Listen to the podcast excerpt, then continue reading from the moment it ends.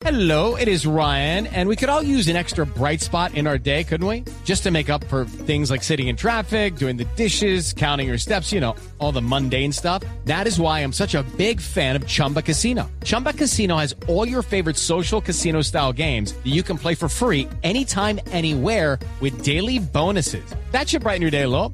Actually, a lot. So sign up now at chumbacasino.com. That's chumbacasino.com. No purchase necessary. BGW. Void were prohibited by law. See terms and conditions. 18 plus.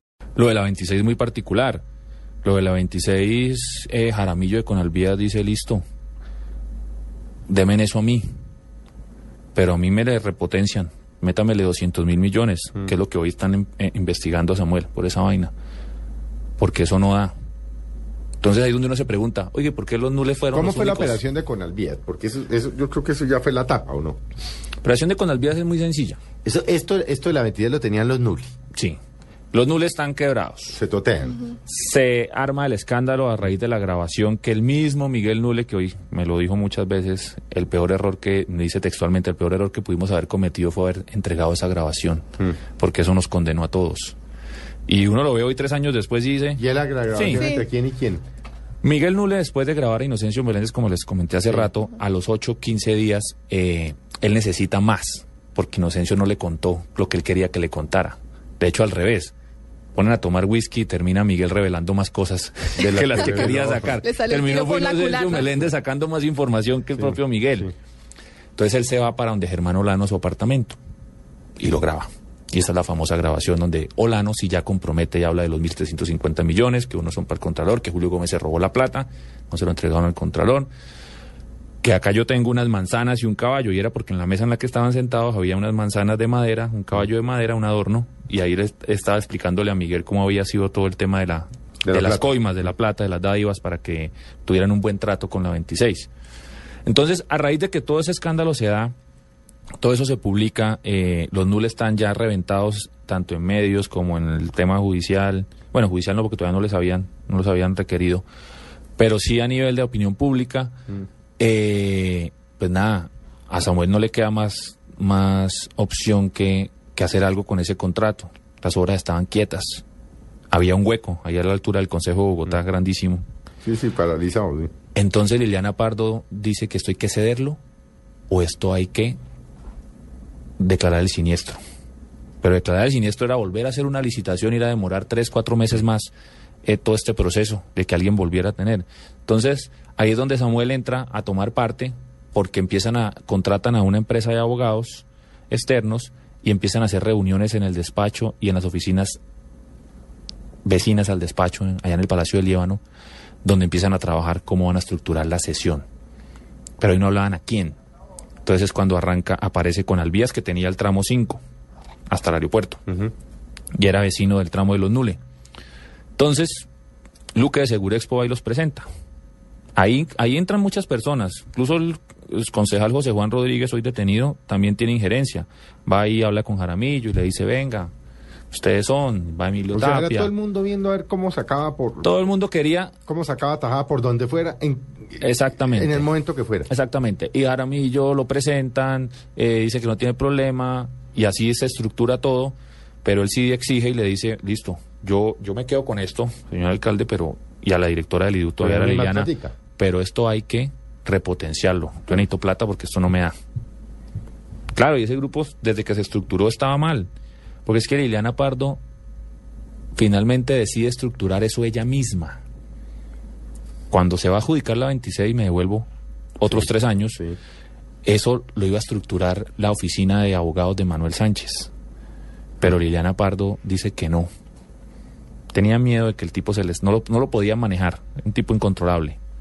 Y nadie quería que él fuera. Sí, claro. Y por otro lado, Liliana Pardo quería que fuera otra firma de abogados, eh, Fajardo y Vaquero, que ella conocía porque habían estructurado el 123 Mm. para el fondo de vigilancia. Entonces, si uno no y el otro bando no quiere, finalmente entonces ella dice, no, lo hago yo solo con mi equipo. Y eso lo estructuraron mal. Tanto que el anticipo subió al 30%. Tanto que el tema del, del el factor económico que siempre se hacía por balotas, Sí. para que no hubiera forma de manipularlo, Manipular. fue a dedo. Y entonces en esas circunstancias me devuelvo a, a, a 2010-2011 ya, cuando se va a entregar la sesión, Pues presentan a este señor y este señor accede y es cuando eh, finalmente en todo el tema del despacho se desarrolla eso en una reunión en el Tequendama. Liliana Pardo la llaman a las a la una de la mañana o de la mañana a decirle mañana hay que hacer esa sesión como sea, llega el Tequendama con su gente. Allá llega Jaramillo, allá llega Samuel Moreno, allá llega la asesora jurídica de la alcaldía, allá llegan los abogados. Los Nule no van, pero mandan a, en ese momento, su nuevo abogado, que era Jorge Pino Ricci, Sí. y al representante de Transvial, y no los dejan entrar. Y los presionan, y les dicen, o ceden esto, o les caducamos. ¿Cuál es- por, qué, por qué entiendo yo hoy los Nule acceden a esa presión? Porque Miguel iba reventadísimo, económicamente.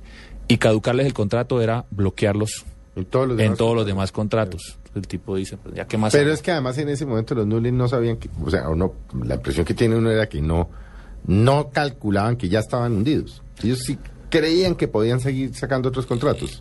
Ellos aspiraban a reestructurar sus empresas, a eh, meterse en ley de quiebras y a resanar un poquito. Y como tenían por debajo de cuerda los otros contratos de Maya Vial con Samuel, Mm.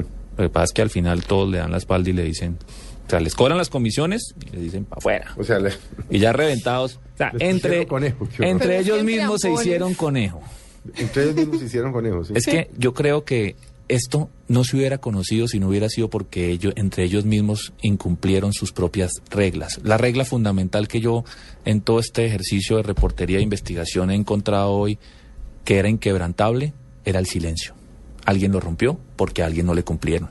Siempre pasa. Sí, se cansó. Siempre pasa. En el caso de Botero. A Botero le incumplió Julio Gómez. Hábleme el, el- del- el papel de, de Botero. Botero entraba y salía de la cárcel permanentemente Botero visitaba todo. y enlodaba a los unos y enlodaba a los otros. Botero entra a jugar un papel como un subcontratista de Julio Gómez. Como ellos ya se han ganado todo lo de valorización, toda esa junta directiva de la época de Samuel Moreno, tienen todos los contratos y eso los reparten, eso es una bolsa en común para todos. Pues a Botero le dicen, venga, hermano, ¿usted qué? Po- a- Póngase a hacer los andenes de la 19 y de la 15. Y Botero emocionado se pone a trabajar, pero nunca le dieron la plata. Y cuando ya le empieza a decir, necesito la plata, porque necesito responder, yo estoy respondiendo con mi plata, Julio Gómez, Emilio Tapito, ese combo le dicen, chao, para afuera. Entonces el tipo empieza a reclamar su plata, no le cumplieron. Y empieza todo el escándalo, y empieza a visitar la alcaldía. Pero yo creo que él era... Pero sé, tengo la impresión de que Botero era como carlanchín de todos. Porque Sí, visitaba sí, a los sí, Nules, sí, pero iba, Yo creo que es que- iba a la alcaldía, pero visitaba al uno y Lo que pasa es que yo creo que el, el tema de los Nule bien es posterior. ¿Por qué? Porque una vez él se siente eh, robado, traicionado y ve que nadie le pone atención, eh, termina saliendo, me acuerdo yo en la W Radio, enfrentado con el Contralor. Y ahí es donde Miguel Nule dice, oiga, este es el que yo necesito. Yo estoy ya afuera, en Miami. Este es el que yo necesito que dé la pelea por mí contra esos que también me traicionaron. Y ahí es donde yo considero que empieza a usar a Botero para todas sus cosas y Botero se deja usar porque también tiene un interés. Que los nules le pagaban, mm, no tengo No las sabemos. pruebas, no sabemos. Puede que sí, puede que no. Pero sí está claro que lo usaban, que él era el comodín para hacer todas las, todo lo- todas las, las que todas las diligencias a nivel judicial el tema de los nule, obviamente favoreciendo los intereses de los nule. Nosotros vemos a un Botero del lado de los nule en todo esto Así es. y obviamente declarándole la guerra al otro bando, que es toda la administración de los Moreno. Y ahí es donde uno ve en el escenario a un botero que además no era ni ingeniero ni arquitecto, es piloto de aviación. Nada, no piloto. sí, sí, tenía una... Pero le se especializó en este tema y empezó a hacer empresa. Tuvo un episodio nefasto en Estados Unidos que él mismo me cuenta. Se puso a construir cocinas, Cocinas, sin ¿no? licencia y lo metieron a la cárcel. sí, sí, sí, sí, sí, sí. Y acá después le intentan cobrar eso en la Contraloría y se hace el escándalo. Pero yo creo que todos, todos trabajaban en función de algo, perseguir plata. Claro. Botero perseguía plata como subcontratista de Julio Gómez y era plata finalmente de Bogotá, que se había entregado de una forma bastante anormal. Bueno, es que aparte de mal hecho estuvo mal manejado, por lo mismo que nos cuenta No, Felipe, porque corteza. además entre ellos mismos se estaban incumpliendo. En caso de que eso Muy no hubiera sido, sí, además, malos, malos Muy y malos, delincuentes, delincuentes. Porque se dejaron pillar en todo. Sí, es que es muy ¿Cuánto? difícil cuando usted está asediado y todos lo presionan. Alguien tiene que, Claro. alguien se revienta. ¿Cuánto habríamos aguantado? Más. O sea, si no se hubiera sabido cuando se supo, sino más tarde. ¿Habría, habría aguantado mucho más de pronto hasta, No hasta, hasta yo que tampoco Samuel? creo, yo tampoco creo porque eh, ya había muchas cosas encima, había mucho ruido.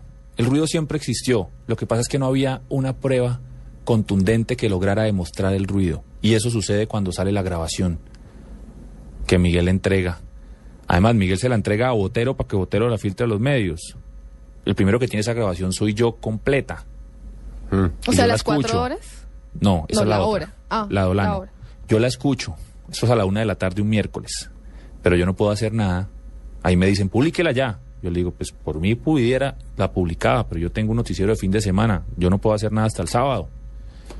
Entonces me dicen, no, es que esto no da espera.